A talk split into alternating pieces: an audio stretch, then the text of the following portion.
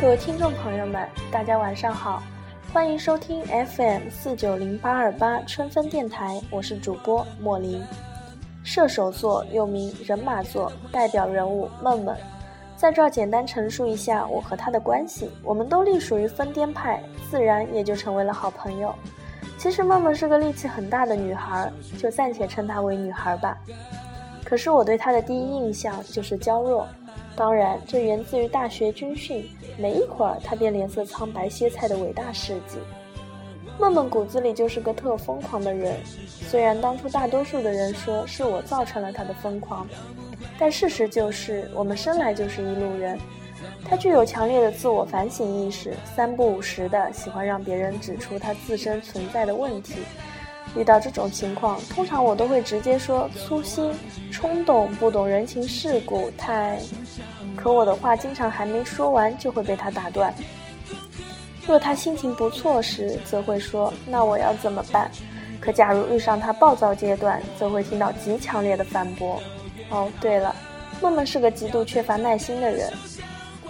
大学期间，我跟他最惨烈的遭遇就是，若碰到自由组合业作业时，两个班这么多人，没有组愿意要我们。针对这一现象，我与他进行过一场又一场的反思行动，总结原因就是，并不是我们的人缘有多差。而是我们完成作业的态度略不积极，在深深的自我谴责声中，我们的队伍竟然出乎意料的开始壮大了。呵呵，我和梦梦始终坚信快乐至上的宗旨，为了吃甜筒会骑车到弗雷德，花两分钟便吃掉一个甜筒，会一起摆摊，一起把钱花光，会躲在寝室楼下吃掉一整只烤鸡，会在寝室中翻牛牛，决定谁去买西瓜。我喜欢和他在一起，我也曾默默想过，有朝一日我出名了，写回忆录时也要把他写进去。而现在我们毕业近一年了，你问我有多久没见梦梦了？说久也久，说不久也不久，因为我们约好隔一段时间便会见面。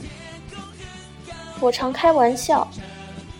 新昌就是我的第二故乡，我需要去看看街上卖春饼的大妈生意如何，去看看烧炸面豆腐包的大爷最近身体是否健康，去看看烧烤一条街的治安是否如常。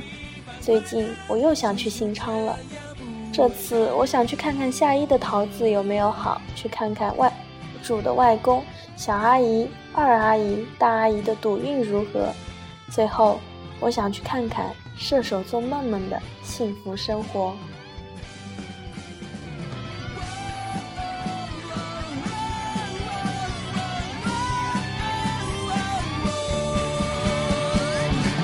伤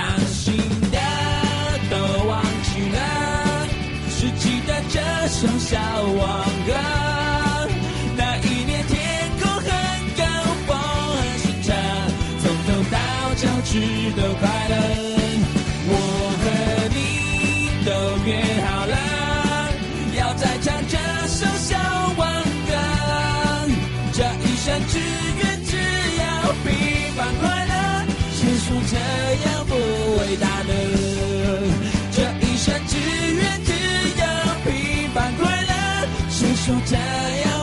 伟大呢，谁说这？